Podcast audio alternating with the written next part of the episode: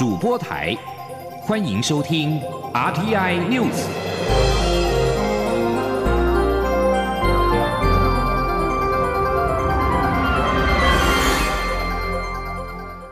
各位好，欢迎收听这节央广主播台提供给您的 RTI News，我是陈子华。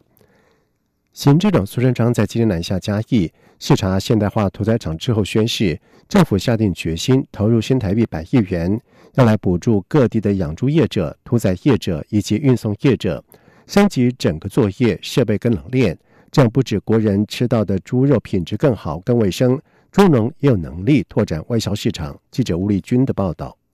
行政院长苏贞昌六号出席嘉义现代化屠宰场启动政府力挺养猪产业升级活动时，受访表示，过去台湾一年外销日本的猪肉就高达新台币六百亿元，产值相当大。直到后来台湾发生口蹄疫，才让整个外销市场熄火。不过，苏贞昌也指出，历经二十四年的努力，台湾猪终于拔针从口蹄疫区。除名，因此农委会也将投入百亿元升级整个养猪产业链，以提升台湾猪肉的品质及卫生，进而拓展外销市场。他说：“所以今天我们看到政府下定决心，借由这一次百亿，要来补助各地的养猪业者，包括猪只的屠宰、运送等等。”大家都要同步升级，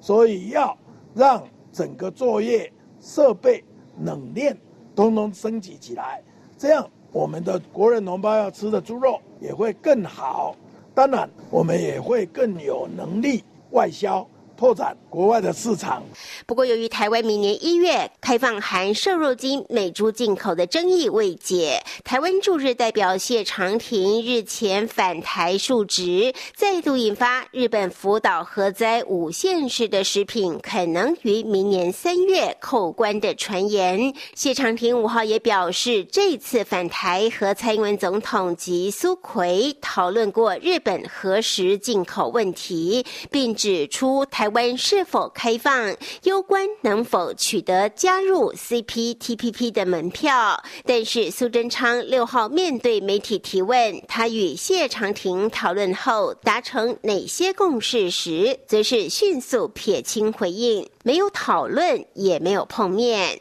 中央电台记者吴丽君采访报道。中央流行疫情指挥中心在今天表示，在今天新增二十二例 COVID-19 武汉肺炎境外移入病例，在今天新增案例移入国家分别为印尼二十例，也就是按六九六到七一四，以及按七一七，和菲律宾两例按七一五以及七一六。指挥中心统计，截至目前国内累计是七百一十六例确诊。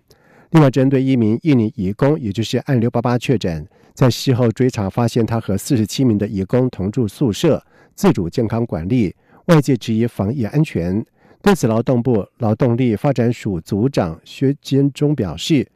针对义工来台住宿的环境，劳动部正在修法，将会取消限期改善的规定。一旦查获义工住宿场所不符规定，就立即开罚。此外，劳动部也将和疫情指挥中心讨论。未来移工自主健康管理的期间，也必须将相关的时间跟地点通报劳动部。记者刘品希的报道：一名印尼移工在十一月十三号来台工作，检附登机前三天内检验阴性报告，检疫期满前裁检也是阴性。之后入住中介公司安排的宿舍，与四十七名移工同住，进行自主健康管理。但是在雇主要求下，自费裁剪却验出阳性。指挥中心紧急召回其他四十六名移工以及一名逃跑移工，并在六号公布裁剪结果，其中只有一人检验阳性。劳动部劳动力发展署组长薛建中表示，随着移工在台人数增加。中介公司开始委托医管公司进行移工接机、健检等事务。这次这四十七名移工便是同住在医管公司位于桃园的宿舍，共有三间房，采大通铺方式入住，居住品质不佳。但医管公司非劳动部管辖范围，因此过去并没有清查各县市的医管公司。在劳动部的法规中，医管公司也无法可罚。薛建中指出，在这次事件后，劳动部会请各地方政府清查辖内医管公司的宿舍，并要求中介公司回报义工自主健康管理的时间与地点，以利防疫安全。至于相关细节要如何执行，仍待于指挥中心讨论。薛建中指出，义工入境后依法是雇主的责任，如果义工的生活品质不佳，将可依法开罚雇主。劳动部今年已经找学者、专家、民间团体跟地方政府开会，近期将修改法令，取消限期改善的缓冲措施。一旦查获移工生活品质不佳，就立即开罚雇主新台币六万到三十万，并按照违规人数废止许可名额。他说，在最近我们也准备要修改我们的规定哈，因为过去有所谓的限期改善的这样的一个机制。但未来可能会对于重情节重大这个部分呢，我们会取消限期改善，只要一入境他所居住的地方是呃非常糟糕的，好影响到移工的居住的安全的这个部分呢，我们就会呃不给予雇主改善的机会，我们会立即就请地方政府来做裁罚。薛建中表示。目前相关法规修正正在作业中，还要经六十天的预告程序，预计最快明年第一季可以完成公告修正。央广记者刘品熙在台北的采访报道。而在一方面，由于在过去十天已经有六十多名的移工确诊 COVID-19，中央流行疫情指挥中心坦言，确实对于检疫所造成了很大的压力。指挥官陈世忠则表示，将会针对阳性个案持续的进行病毒的培养，了解有无传染可能性。交通部长林佳龙在下午是前往了台中水南经贸园区出席中央公园启用典礼。他表示，中央公园历经了三位台中市长，并且在他担任市长的时候，规划出四大特色，包括公园里面八成以上都是原生树种，是全球第一座拥有十二感的公园，拥有全台第一个。中水道系统以及智慧城，就是为了将水南打造成为智慧、低碳以及创新的城市。记者吴丽君的报道。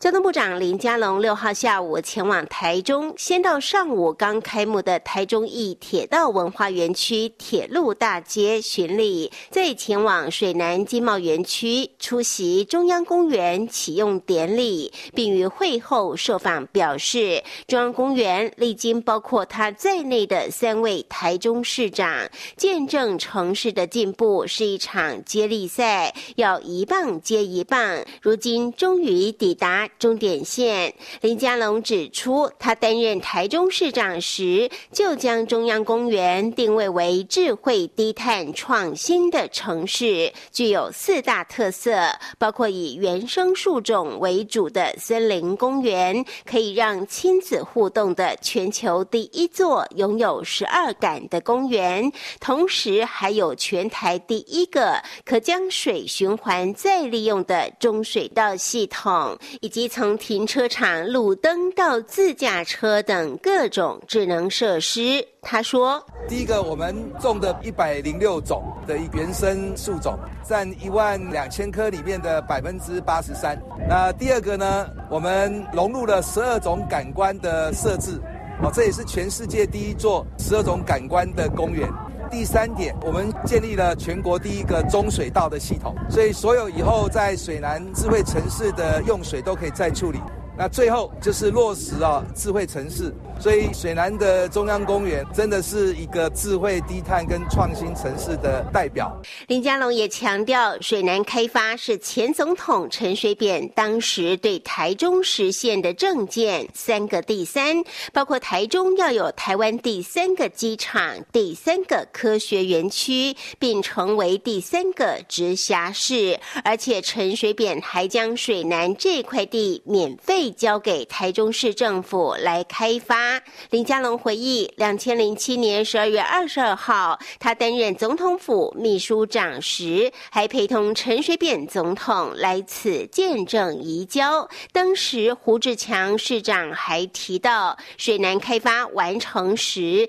也许大家已经不记得当时的市长跟总统是谁，但是所有市民一定都会用到这个最好的公园。中央广播电台记者。吴丽君采访报道：小剧场导演钟博渊，二零一八年获得了文化部文化青年村落计划支持，启动与南海发展中心合作开发，适合心智障碍者的戏剧课程。每个礼拜带领心智障碍的朋友进行戏剧的课程，学会懂得表达自我的情绪，打开和世界沟通的心门。记者郑祥云、江昭伦的报道。小剧场的排练场内，一群心智障碍者正在用肢体、手势，甚至简单的语言，表达各种不同的情绪。看似很简单的演出，却是小剧场导演钟博渊与老师们花了三年时间，每周一次课程，才有这样的一小步成果。导演钟博渊说：“心智障碍者在平时的生活中，往往被禁止不能随意喊叫，就怕别人觉得他们很奇怪。因此，刚开始光是建立彼此信任感，就花了一年时间。其实我们就是要花很大量的时间去看培养彼此的信任感，因为他们来了之后，其实有时候他们不敢表达他们自己。就比如说，他们第一次说你叫，你大声的叫，他们就会不敢叫。然后我就说，那你就叫。他们第一次叫完之后，就是会很害怕。然后在第二次、第三次的时候，他们觉得哎，有点好玩。”因为自己的弟弟就是唐氏症患者，钟博渊了解与心智障碍者相处时陪伴的重要性，加上自己学的是戏剧，才会想到透过戏剧课程鼓励学员勇敢表达感受，打开与自己对话和沟通的桥梁，也让外界有机会参与他们的世界。那我们会希望说。找到他们个人的价值跟定位，对，让他们是可以更表现他们自己的。然后，其实这就是他们，这就是这个社会或者这个世界需要的。因为我们需要看到更多不同的人，才知道说这个世界是有这么不一样的，这么多不一样的事情，而不是用单一观点来看待这个世界。钟博渊说：“共融戏剧教育计划重点在过程，而非他们能不能有一场很棒的演出。未来还计划邀请乐龄长者一起加入，以一对一的方式和学员们一起融入戏剧表演课程。也希望能有更多社服团体或其他组织一起加入，让艺术共融，戏剧无设限。”中央面台记者郑祥云、张昭伦台北侧报道。在外电消息方面，香港前立法会议员许志峰在今天表示，在他宣布寻求流亡英国，继续支持香港的民主活动之后。他在香港的银行账户显然已经遭到了冻结。根据香港媒体的报道指出，许志峰和家人有至少五个银行账户，涉及数十万美元的存款，从五号起已经无法存取。许志峰跟家人目前都在英国。而香港南华早报报道，许志峰联络这些银行，被告知他的账户被写了备注，但是行员拒绝提供进一步的讯息。汇丰以及中银则是没有回应直评要求。许志峰因为参与反送中而涉及多项的官司。许志峰在三号表示，他在面临刑事起诉之后，宣布退出民主党，并且携带家人离开香港，经由丹麦抵达英国，寻求在英国流亡。许志峰在社交网站批评当局，明显以经济压迫做政治报复，以连坐法打压家人，逼害反对的声音。而针对许志峰控诉他和家人的银行账户全遭到冻结。香港警察在今天晚上以不点名的方式发表回应称，许志峰涉嫌挪用网络众筹取得的资金，并且利用欠账户处理涉款案项。